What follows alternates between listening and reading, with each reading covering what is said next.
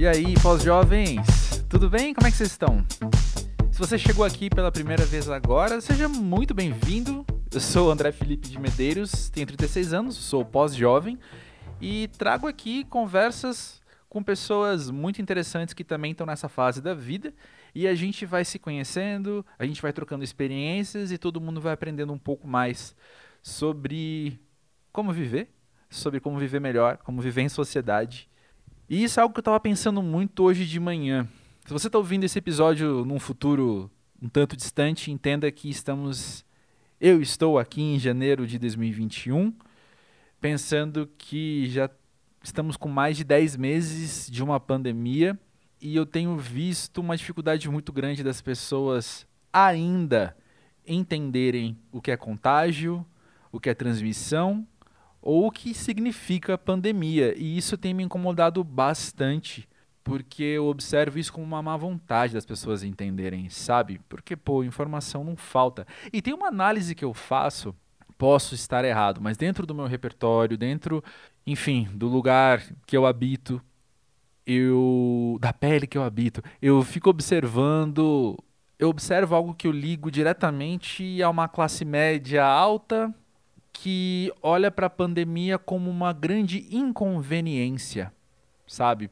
Putz, eu queria tanto ir naquela festa, eu queria tanto viajar, eu queria tanto ir ao show.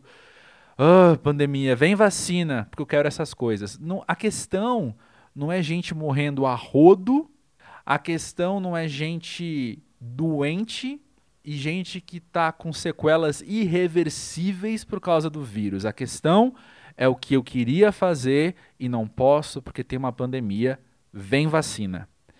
Isso me incomoda num nível visceral, assim, isso me tira dos meus eixos, porque como é difícil fazer esse indivíduo entender que ele é parte de uma sociedade como um todo, que as vontades dele de ir para o show, de ir para a balada, de ir comer fora, de aglomeração, elas são muito, muito pequenas. Perto de gente morrendo a rodo e de gente com sequelas irreversíveis. Então isso me altera e eu não estou sabendo lidar, sabia? Eu ando muito frustrado, eu ando tendo que lidar com raiva, tendo que lidar com mágoas de gente que eu nem conheço e só observo, porque eu moro num bairro de classe média alta e convivo com gente assim. E é assim que eu começo esse episódio. Mais uma vez, se você nunca veio ao Pós-Jovem, seja muito bem-vindo. Peço perdão desde já, não repara a bagunça. Mas isso tem a ver, de certa forma, com a convidada de hoje, que é a Marina Lou, deputada estadual. E nós conversamos sobre, enfim, sobre como a gente entende política, como a gente entende sociedade. Mas antes de começar a conversa com a Marina, eu quero trazer uns comentários que chegaram sobre o episódio anterior, que foi com o ator Heron Cordeiro. A Renata disse o seguinte: gostei muito da conversa sobre leituras, de não ler de forma utilitarista e ampliar a bagagem. E gostei também do que ele falou sobre se arriscar, já que a tendência é a gente ficar mais cauteloso com o tempo. Concordo 100%, para mim bateu, as duas coisas bateram em mim, quando a gente estava conversando e depois quando eu estava editando o episódio também. E o Rodrigo disse que as percepções dele da ação no tempo, na própria carreira, me lembraram o episódio do Tiago Oliveira. Olha só. Boa, não tinha feito essa, essa associação. E depois o Rodrigo disse que está tentando aprender mais também sobre dar tempo para atividades que são só, entre aspas, hobbies. Adoro. Adoro ser improdutivo, é importante a gente ser improdutivo. E como a gente estava conversando com o Heron, era meu, vai ler o que você quer ler, independente se isso vai te agregar algo para tua carreira, por exemplo, ou algo muito específico, enfim, para a sociedade, como a gente estava falando. Às vezes é bom ter o entretenimento, né? Lembrando, na hora certa e sem correr riscos, sem colocar ninguém em risco, nem você nem o outro.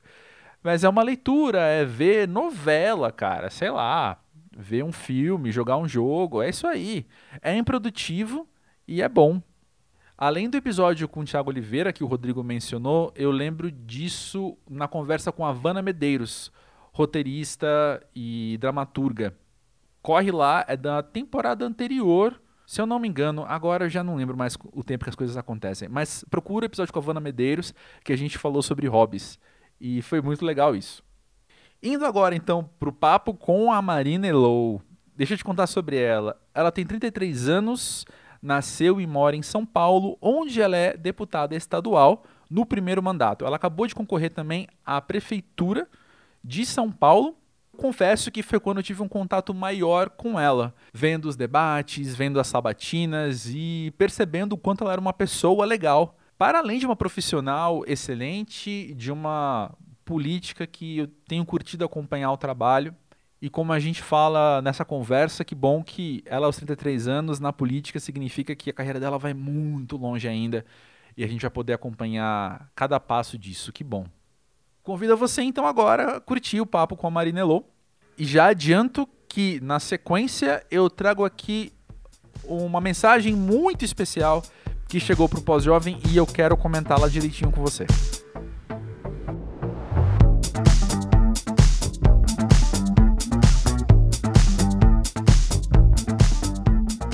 Marina Elou, para você, o que é ser pós-jovem? É continuar sempre sendo jovem, de espírito, de curiosidade, de busca, de é, disponibilidade, ao mesmo tempo que adicionando camadas de maturidade, de responsabilidade. É, outro dia eu estava conversando disso com um amigo, que agora tem um, um filho pequeno, e minha mãe que virou avó, né? E daí eles estavam combinando escondidos de comer sorvete fora de hora. E eu tive que chegar lá e falar para eles: não, agora não é hora de comer sorvete. Ainda que eu também quisesse comer sorvete. Então é isso. Ser pós-jovem é manter a vontade de comer sorvete fora de hora, mas tem que ter, ser a pessoa que fala: agora não é hora de comer sorvete. Perfeito. E eu penso que também o movimento também de você pensar em todas as vezes que sua mãe quis comer sorvete, não deixou você comer sorvete, não é? Quando você era pequena. Não Completamente, exatamente essa percepção diferente de como acontecem as relações e se colocar nesse lugar, assim, de ser a pessoa com a responsabilidade. E ao mesmo tempo manter dentro de mim as vontades diferentes, a espontaneidade, a curiosidade, saber que tudo bem às vezes comer sorvete e ser a pessoa que escolhe os momentos e cria essa flexibilidade. Perfeito. Você citou a maternidade logo de cara, mas eu fico pensando, tem algum outro ponto na sua vida que você entenda como uma transição de fase nesse quesito maturidade? Talvez de deixar, então, uma juventude mais concreta, mais propriamente dita para trás e começar um novo capítulo, além da maternidade? Acho que foram as etapas, né? Uhum. Começar a trabalhar e me tornar 100% financeiramente independente, muito importante, ser responsável por pagar as contas, saber quantas coisas, fazer as escolhas a partir dessa responsabilidade. É muito mais, é, é, muito mais fácil você fazer escolhas quando você não tem a responsabilidade, quando você tem que saber de onde vem o dinheiro, como você gasta, como você escolhe, as escolhas são muito mais importantes. Depois morar sozinha, uhum. eu me casei, me casei jovem, então também foi uma importante sair de casa e por fim veio a maternidade. Pois é. Que tem Quando a maternidade chegou, não deu mais para fingir que era jovem. pois é. Você teve também a experiência de você estar tá morando sozinha, por exemplo, e ter amigos que não estão morando sozinhos. E aí você percebe que vocês de repente estão em uns micro-universos muito diferentes, porque as escolhas, como você falou, acabam sendo bizarramente diferentes também. Eu tô falando isso porque eu tive. Eu acho que eu tive mais essa sensação ao ser financeiramente independente, assim. Eu uhum. vim de uma família privilegiada, meu pai, meus avós, meus pais trabalharam muito, então eu tinha é, condições, mas meu pai foi bem duro logo da faculdade e falou que a gente teria ser financeiramente independente, isso mudou muito a minha relação, a minha percepção, vendo com os amigos como as escolhas eram muito mais leves e como isso foi importante também para fazer eu, eu ter a o ímpeto de buscar mais é, crescimento na carreira, de investir, de fazer essas escolhas de uma forma mais é, clara. Sim, você citou o trabalho agora também, e era uma coisa que eu tinha notado para conversar com você. Como que foi para você o momento em que você percebeu que você ia se dedicar em tempo integral para a sociedade? Minha, o meu desejo de me dedicar à sociedade sempre teve dentro de mim, sempre foi o norte. Então, na faculdade eu já participava da Giner Pública, já participava dos projetos sociais, já criei uma ONG que dava aula de matemática aos sábados, que funciona até hoje, que chama Criar Más, que é muito legal nas escolas públicas. A gente, eu sempre tive muito, fazer, fazia muitas coisas dentro de mim. Mas eu não enxergava o meu trabalho no mundo corporativo como uma é, oposição a isso. Entendia que fazer um bom trabalho no mundo corporativo, numa empresa você acredita, que tem um impacto positivo, que tem responsabilidade, também é uma forma de você contribuir para a sociedade. Uhum. Mas a política em si me chamava assim a atenção. Sempre tive vontade de estar mais próximo, achava que tinha um espaço muito grande, com muito poder, muito importante para decidir os rumos da sociedade, com poucas pessoas com esse interesse. Então foi esse chamado que me fez querer estar mais próximo. Foi depois das grandes manifestações de 2013 eu falei, nossa, tem até tem alguma coisa errada nesse jogo, a gente realmente precisa ocupar esse espaço. Comecei a me envolver mais. E em 2016 eu tomei a decisão de ser candidata do nada, assim. Sem todo mundo falava, mas você, você queria ser isso? Alguém já tinha te falado disso? Eu falei, não, mas agora acho que é o momento. E daí foi ali a grande mudança. Ainda que eu não tenha sido eleita, voltei a trabalhar na empresa, fiquei mais dois anos, só depois, em 2018, saí. Uhum. Eu perguntei isso desse jeito porque pensa, como você disse, trabalhar numa grande empresa também é uma maneira de você contribuir com a sociedade, é claro. Só que assim, existe. É inevitável, né, a gente pensar nessa diferença de eu tô aqui fazendo o meu trabalho, que contribui para a sociedade, mas também é, é, outro grau de envolvimento com ela que alguém do legislativo tem, né? Não, com certeza. Isso não tem a menor dúvida foi um dos meus motivadores, assim, porque eu comecei a trabalhar, eu trabalhava na Natura, que é uma empresa que eu admirava muito, gostava, eu trabalhei na área de sustentabilidade, depois de inclusão de pessoas com deficiência, depois eu criei a área de diversidade. Então eram temas ainda assim muito engajados, muito envolvidos na, na sociedade.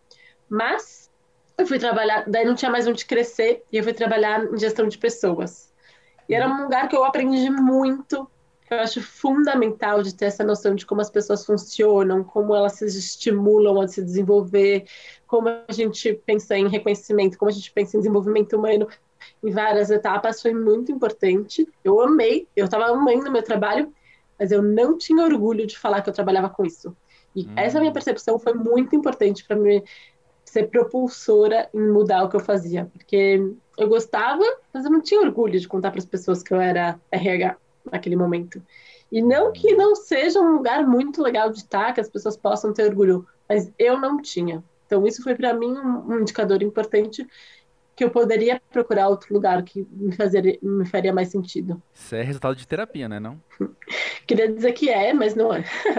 eu acho muito. Acho muito importante terapia, mas eu ainda sinto no lugar do vai lá que eu já vou.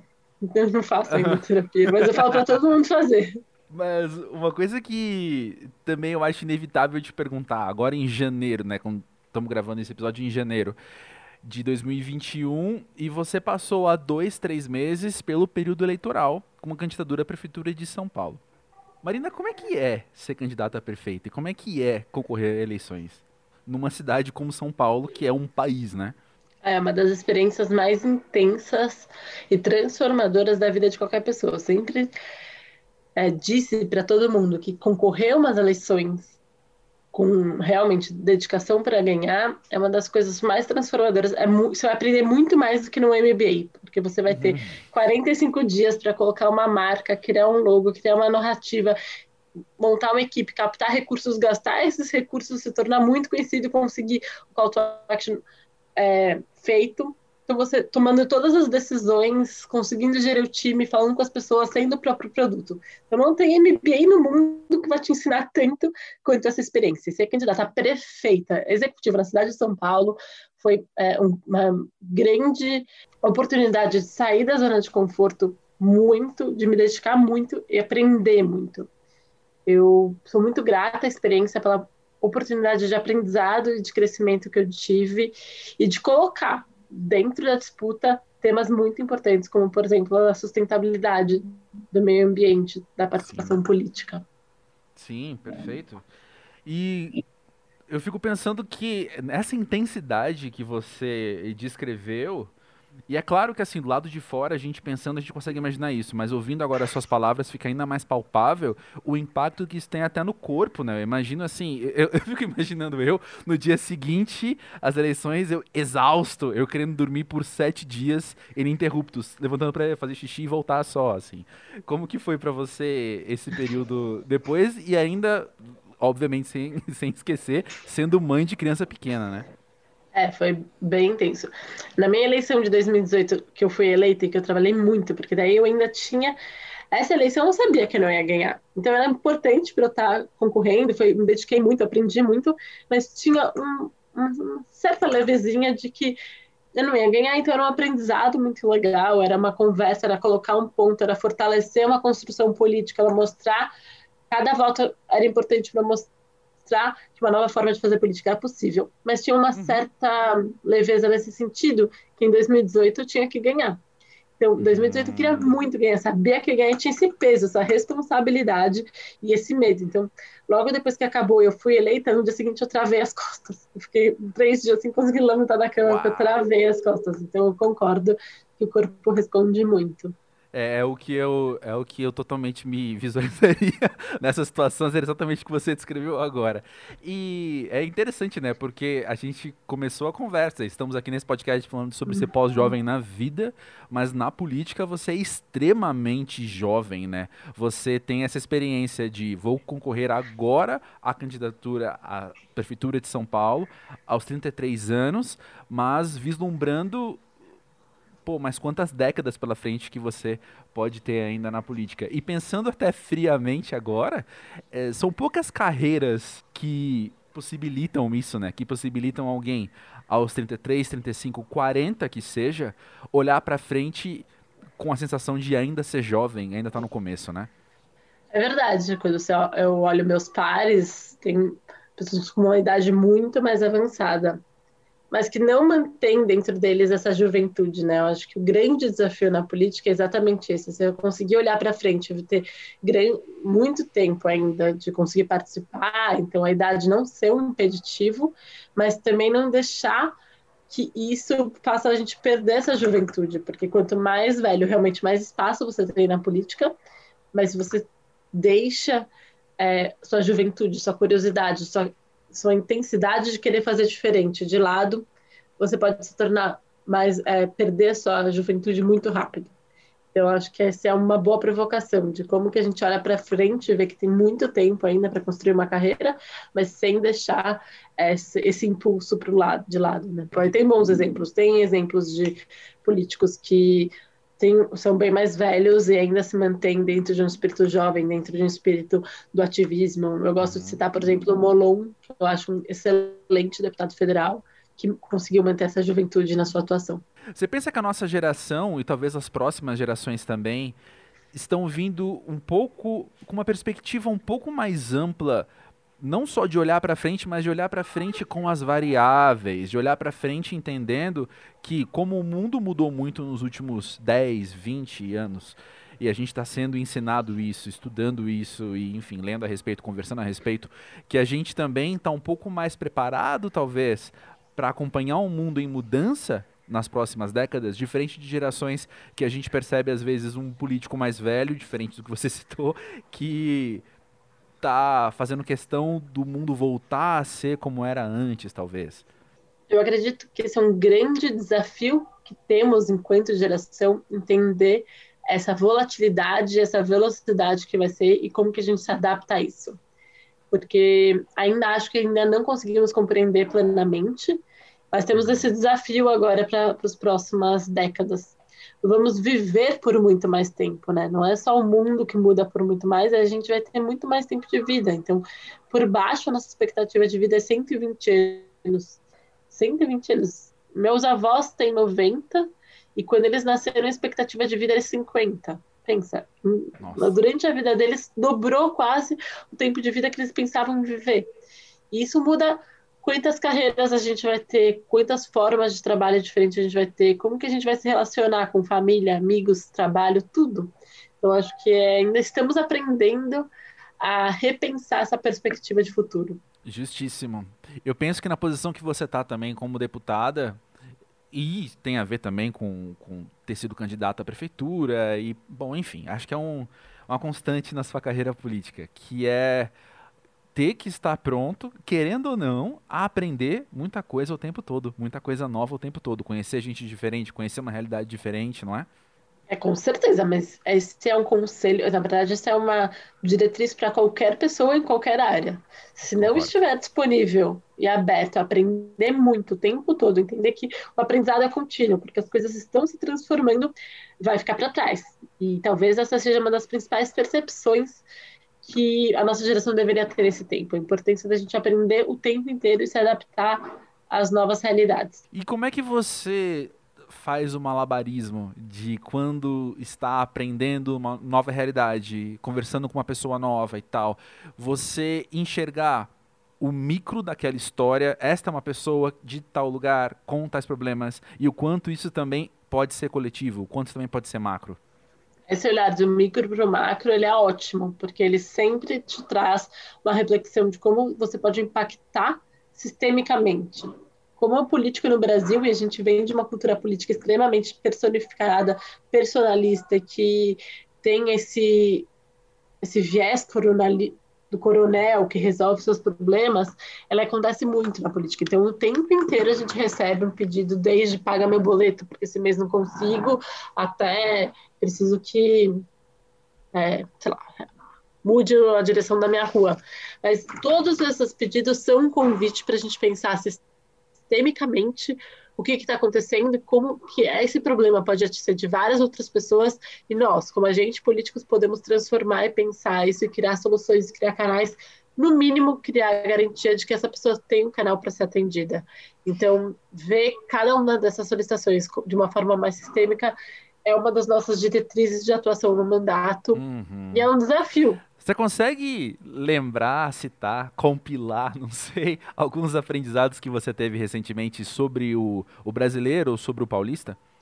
É legítimo a relação de, com a política que as pessoas têm dentro desse lugar de tudo que eu preciso viver. Como é difícil viver no Brasil, um país extremamente pobre, em que as pessoas têm que se dedicar muito tempo para se locomover, para trabalhar, para conseguir só pagar as contas. A relação com a política é como que isso pode melhorar a minha vida.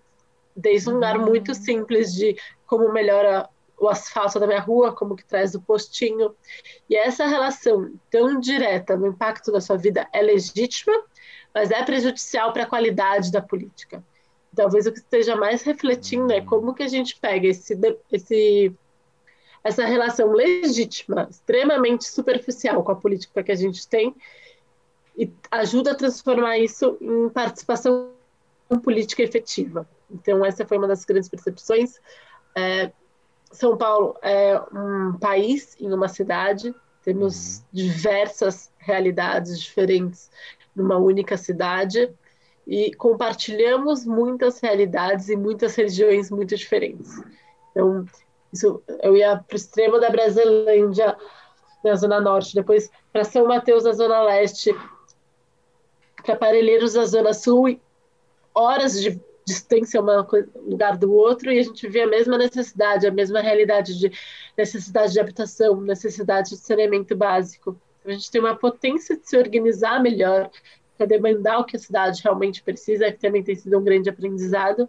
E o terceiro, que é muito maravilhoso, que é a criatividade do brasileiro, né? Esse potencial de inovação, de em qualquer lugar, com as piores condições, entender como que a gente pode montar diferente um, um sistema que possa pegar melhor o som, que possa participar, que possa criar uma festa da comunidade, que possa é, realmente ter esse senso de comunidade que perdemos enquanto nação, ainda temos enquanto comunidades e regiões, e que se a gente conseguir fazer essa conexão e levar esse senso de comunidade de novo para o nosso senso em como, na, como nação, talvez a gente consiga sair desse buraco que a gente se meteu. Bora, acredito também.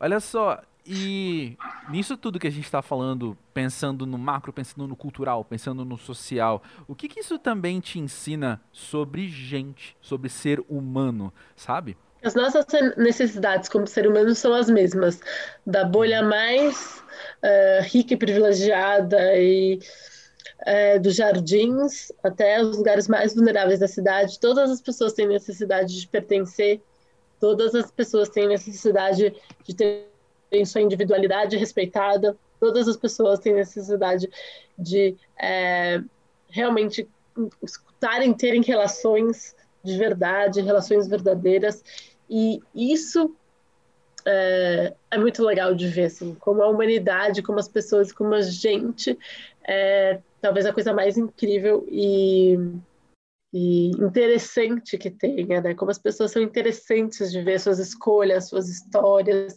e como elas lidam com essas duas necessidades básicas, né? A de pertencer a um grupo e a de ter sua individualidade respeitada. Nossa, é verdade. Gostei muito disso. E sobre você, o que você tem aprendido nesse processo?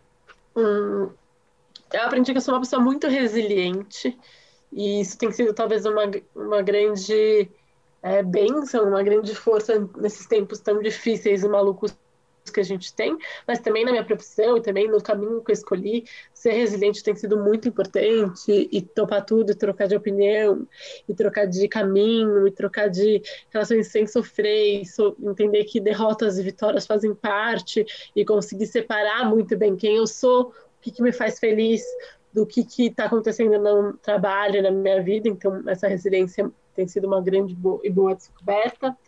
E essa curiosidade constante em querer saber mais de como as coisas funcionam, também acho que tem sido cada vez mais uma percepção que eu tenho sobre mim que me faz dar um passo além. Mas agora eu vou ter que perguntar, o que é que te faz feliz, então?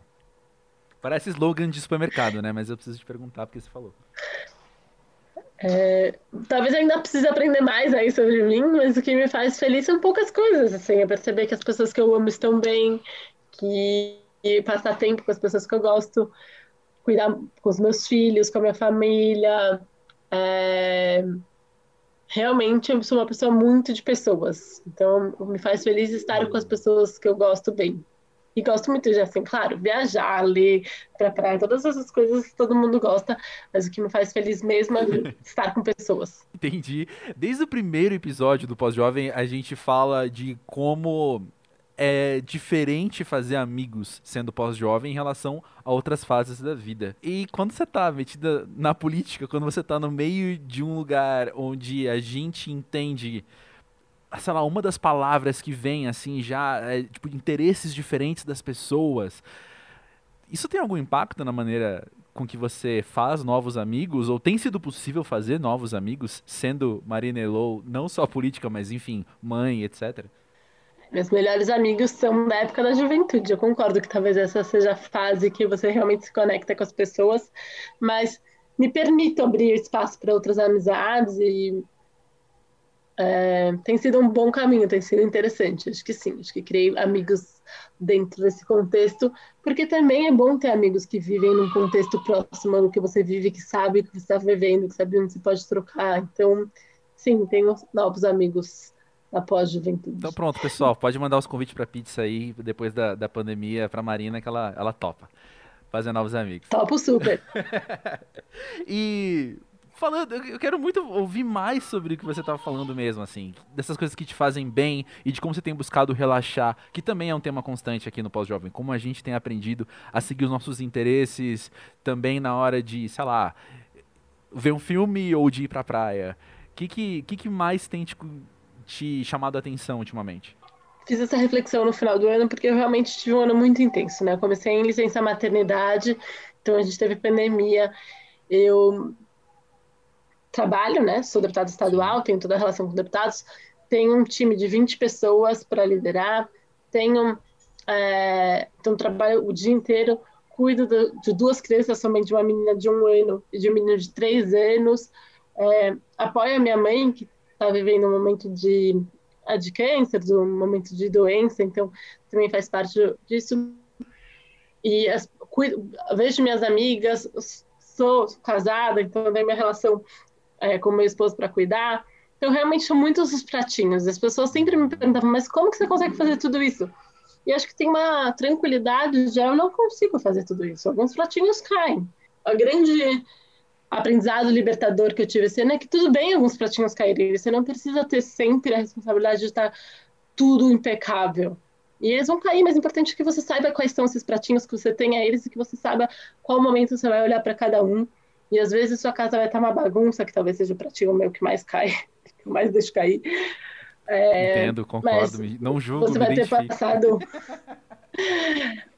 ótimo. Você vai ter passado um ótimo final de semana com a sua família. Às vezes você vai, é, vai cair o um pratinho. Tipo, faz três noites que eu não ponho meus filhos para dormir, porque eu acabei tendo três eventos seguidos e senti mal por isso, mas também sabendo que foi muito importante para aquela semana na sua carreira, eu deixo os pratinhos caírem. Uhum. Eles caem, mas depois eu levanto eles de novo. Ah, exato. O importante é saber que os pratos existem. Exato. Eu tô no mesmo lugar que você. E para mim, acho que ano passado também, 2020, com pandemia e tudo acontecendo, ao nosso redor, eu acho que foi o mesmo aprendizado que eu tive. De. Eu não falei.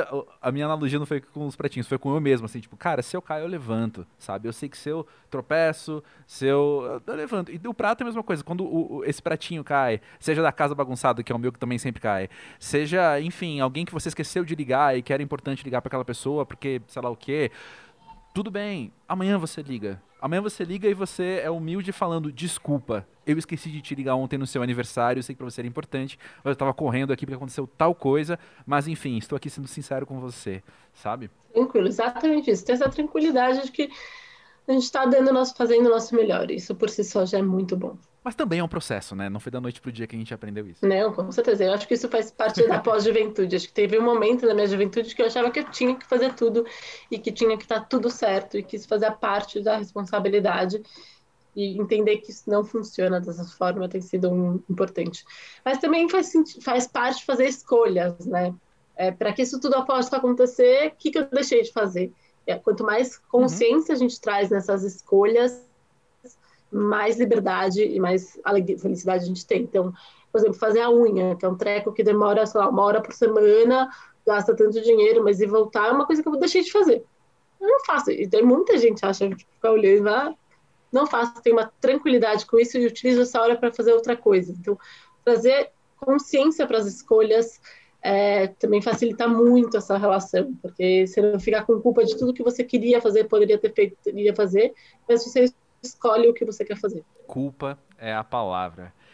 Tem uma coisa que você citou agora há pouco também que eu acho interessantíssima, que é a questão de você liderar um time de 20 pessoas. Tem uma foto linda no seu site desse time de 20 pessoas. E eu penso que aquela foto e as, as pessoas que estão ali dizem muito sobre você, dizem muito como você trabalha. Mas é claro, eu queria ouvir da sua boca como é que você escolhe as pessoas que vão estar com você. É um processo também. Acho que ao mesmo tempo que você aprende a, né, responsabilidade, aprende a trabalhar, você vai aprendendo a gerir pessoas. Então, vocês, eu tive um grande aprendizado, uma grande escola no setor privado. Vim para a política, trouxe muitos aprendizados, então fiz processos seletivos, escolhi muitas pessoas, mas também aprendi que não é copia e cola. Na política, você também precisa levar em consideração outros elementos, como relações, como é, confiança, como é, visão de política e visão de projeto juntos, que não só a parte técnica, que numa empresa você escolhe muito a pessoa pela competência, pela parte técnica. Eu estou ainda aprendendo a fazer essa, esse processo seletivo, né, seleção das pessoas que fazem realmente sentido para estarem construindo isso comigo, para estarem. Eu trabalho de uma forma muito horizontal, muito coletiva, então tem que fazer sentido para as outras pessoas o que a gente está fazendo também, não ser só um trabalho. Para mim não é só um trabalho, então para quem está comigo também gostaria que não fosse só um trabalho. Tem, tem uma palavra que você falou lá no começo, que eu anotei bem grande aqui no meu caderno, que é responsabilidade. E eu fico pensando que eu trabalho também com comunicação empresarial e existe sempre. Um, tem uma fala que se repete bastante nesses estudos que é você não tentar mostrar que faz você fazer, né? Você não tentar parecer alguma coisa, mas você ser de fato. E se toda empresa, toda marca passa por isso, alguém que está, uma pessoa pública, que é o seu caso, que está nos olhos do público, passa isso ainda mais, né? Porque a gente está vendo, todo mundo está acompanhando as suas escolhas, acompanhando o que você está fazendo. Então, acho que o senso de responsabilidade de colocar a mão na massa e, e, de ser a tal mudança que você quer ver no mundo também é um pouco maior ainda, né? Não, com certeza. Ser coerente, né? E, e coerente com os meus erros, com as minhas falhas também, porque também acho que em algum momento da minha construção, é, essa noção da coerência, de ser exatamente o que eu quero passar, se tornou tão rígida que acabava me impedindo de fazer coisas, de experimentar, de aprender, por é, querer sempre ser 100% coerente, 100% transparente, 100% é, consistente no momento que você também vive muito, muito volátil. Então, ter essa tranquilidade de ter a coerência nos seus porquês, nas suas escolhas, mas que às vezes eu vou errar, às vezes eu vou falhar, às vezes eu vou fazer escolhas que parecem é, incoerentes, mas que tem uma explicação um pouco mais profunda, é, faz parte.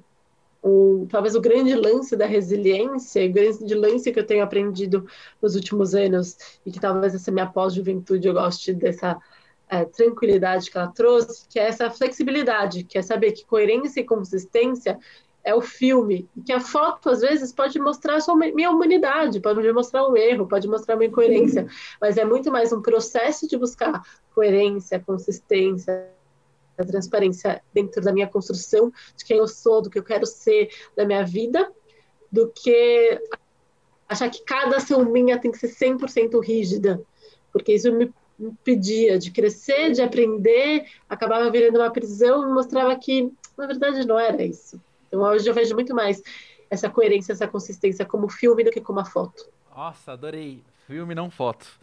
Essa baita lição mesmo. Tem uma coisa que eu notei aqui que eu pulei, que era literalmente a primeira coisa que eu notei no meu caderno para falar com você, e eu, tipo, a conversa seguiu, eu esqueci de falar, tocar nesse assunto. Mas logo que a gente entra na, na, nas suas redes, a gente entra no seu site, tem uma frase que me salta muito aos olhos, que é a missão de aproximar as pessoas da política. Bom, todo mundo está ouvindo aqui praticamente é brasileiro, sabe como o brasileiro tem uma, uma relação muito conturbada com a política, não à toa, né? Fomos ensinados a, enfim, tá nessa, nessa maré, nessa onda. Como que tem sido para você desenvolver isso? De aproximar as pessoas da política de fato, né? Fazer a política nesse filme, não uma foto, e também levar isso para as pessoas. Com certeza, tá, essa é uma das minhas maiores é, missões que é a gente entender que enquanto todo mundo não participar da política e não se vê parte da política, ela não vai melhorar. Enquanto a política continuar tão pessoalista, tão personalista, tão é, à mercê de interesses individuais, não tem como ela melhorar. E para isso a gente precisa todo mundo se ver político, se enxergar como um potencial político e entender como funciona. E não é à toa que é tão complexo, porque quanto mais complexo, mais chato, mais distante fica, menos a gente participa. E dá para descomplicar, dá para ser interessante, dá para ser legal, dá para ser um jeito que a gente se aproxime da política. Essa é uma grande missão hoje do meu mandato, mas é uma grande missão que eu tenho na minha vida, que eu, independente de estar eleito ou não, sempre vou continuar é, buscando formas de aproximar as pessoas da política.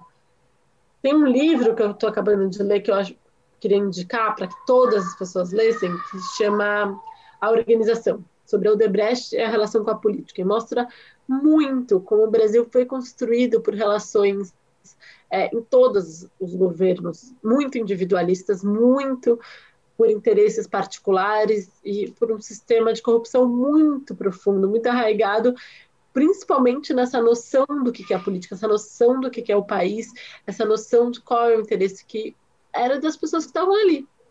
E para que a gente mude isso, as pessoas que estão ali têm que ser outras, tem que ser todo mundo. Então, o livro tem um lado ruim, que, que eu acho que na sua fala também mostrou, trouxe, que é essa, a gente cresceu vendo como a política é ruim, que é reforçar essa imagem. Então, ainda que eu acho que todo mundo tenha que ler para mostrar a importância da gente estar lá, acho que é muito importante que a gente, como responsabilidade, como canais de comunicação, começa a falar das coisas boas da política e da importância da política. Não fosse a política, não teríamos um sistema único de saúde. Não fosse a política, não teríamos ampliado as escolas e universalizado a educação no Brasil. Não fosse a política, a gente não teria, é, aqui no estado de São Paulo, quase é, um avanço tão grande no sistema de esgoto. Então, essas, entender que a política também é a melhor forma, que tem muita coisa boa que ela produz, muita coisa importante, é, é muito ruim. A gente tem essa imagem de que a gente é, a política tem tudo e pode nada. E não é assim. A política é o espaço que a gente tem de discutir a sociedade para que ela avance. E para isso a gente precisa discutir a sociedade. Então, eu sou muito entusiasta, eu amo política, eu acho a democracia a política a coisa mais importante que conquistamos enquanto humanidade para que possamos avançar e melhorar a vida de todas as pessoas. Perfeito, conta comigo, conta com o pós-jovem, tamo nessa. Olha só, para acabar então, o que que tem te motivado mais a continuar fazendo política? Tem dias que eu sou bem desmotivada, tem dias que eu acho que não vai dar, que eu, não é para mim, que eu, preciso, que eu me desanimo. Mas o que mais me motiva é ver os impactos reais na população. A gente aprovou agora a política estadual pela primeira infância, que coloca a primeira infância como prioridade e vai transformar a vida de milhões de crianças, de milhões de pessoas no nosso estado. Quando a gente vê ontem a vacina sendo aprovada, entendendo que sim, foi uma escolha política apostar, articular e garantir que é, isso seja uma prioridade, que isso seja uma resposta. E quando a gente vê o escolhas políticas tão ruins, que nem a gente tem todas do governo federal para mostrar, e só ontem a gente pôde ver a inação entre a política e a estupidez na realização de como foi feito o Enem, a gente vê, isso me motiva a falar, putz, não dá para ser assim, dá para ser muito melhor, vamos ocupar esse espaço. Perfeito. Marina, você é a primeira convidada do Pós-Jovem com um cargo público, mas eu tenho plena convicção que desde o primeiro convidado, todo episódio é muito político. Tem a ver com um lado que é um pouco mais evidente de escolhas de pessoas que estão aqui, pensando em minorias, por exemplo, mas existe também uma outra questão que é a gente traz praticamente uma totalidade de pessoas que têm um descontentamento que motiva, que motiva a se integrar na sociedade, que motiva a fazer um mundo, mundo melhor mesmo, por mais piegas que seja essa frase talvez. A real é essa, né? A gente está aqui arregaçando as mangas, colocando a mão na massa para amanhã ser melhor que hoje, né? Claro. É, todas as nossas ações são políticas, elas são escolhas de como a gente convive e é, constrói a sociedade, constrói a nossa vida, constrói o futuro. São ações políticas, são escolhas e nos percebemos agentes políticos é muito transformador. Então, parabéns pelo trabalho, pelo pós-jovem, por entender que sim, todas as nossas escolhas conversas mostram é, construções políticas. E que o próximo passo disso é nos aproximarmos da política institucional levarmos as nossas lutas, as nossas visões para a política institucional, que tem muito poder, e por isso agradeço, estou muito honrada de ser a primeira convidada com cargo público. Vamos indicar outros para virem aqui para que a gente amplie cada vez mais essa aproximação entre sociedade e política institucional. É isso aí, vamos nessa. Valeu, Marina. E pessoal, para você poder se acompanhar mais o que, que acontece na política institucional, nas minhas redes a gente tem feito um trabalho muito legal de descomplicar a política, explicar cada passo, explicar o que está acontecendo. No meu site eu tenho uma parte que é como vota deputada, que eu explico todos os meus votos e o porquê, porque nem sempre você vai concordar comigo, nem eu concordo comigo sempre, mas é fundamental que você saiba o porquê eu me posicionei dessa forma. Eu quero convidar vocês a entrarem lá no Instagram, é marina.elou, H-E-L-A-U, meu site é marinelou, que a gente possa juntos aproximar a política da vida de todo mundo.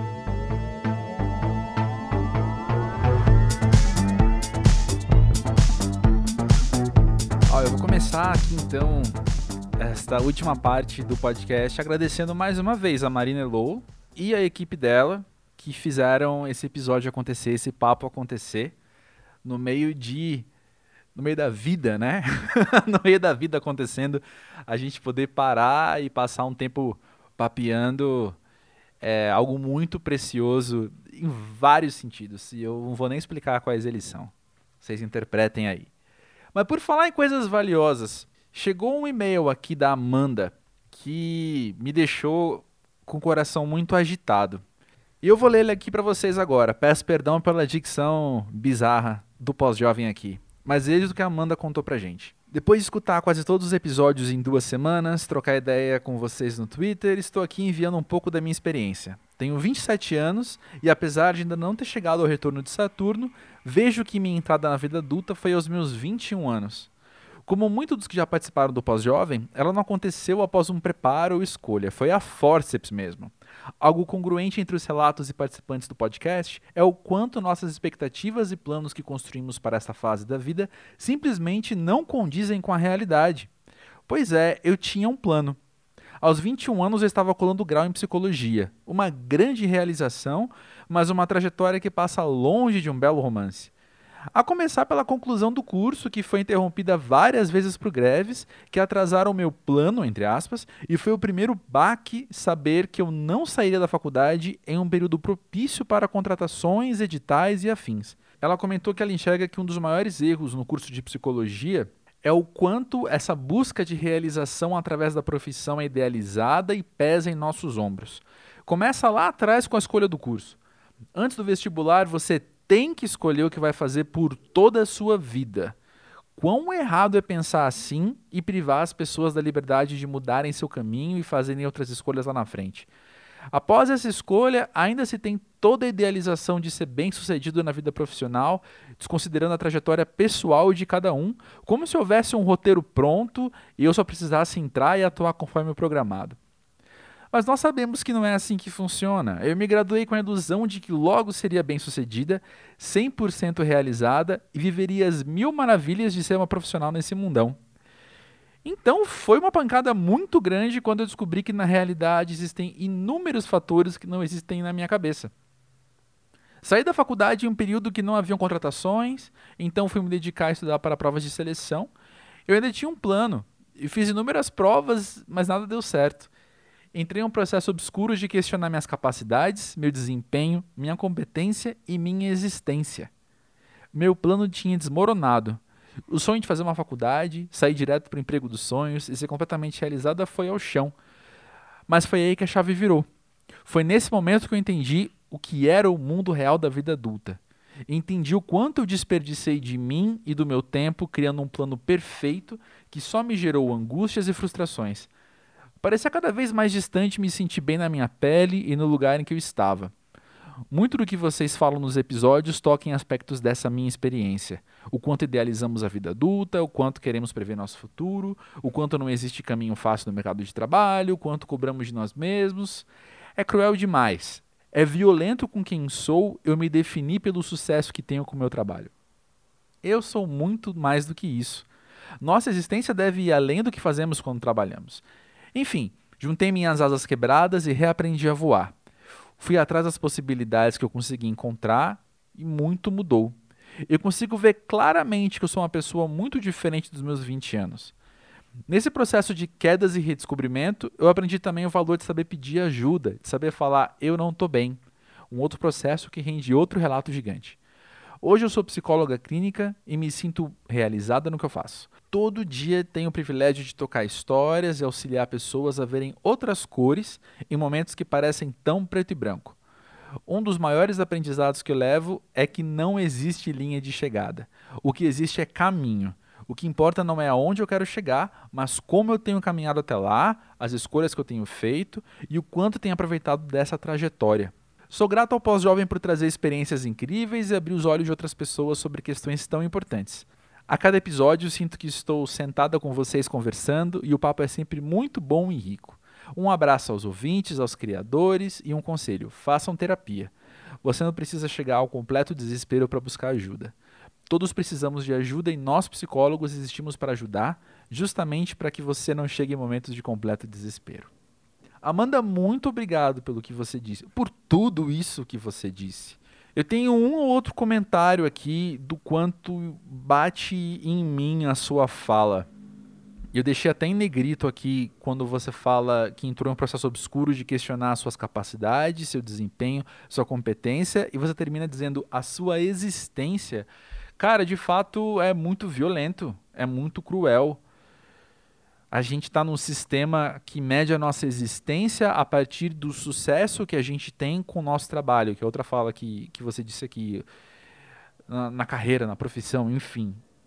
Até porque a gente, a gente entende esse sucesso, ou melhor, o nosso índice de medir sucesso costuma ser monetário, né? costuma ser financeiro.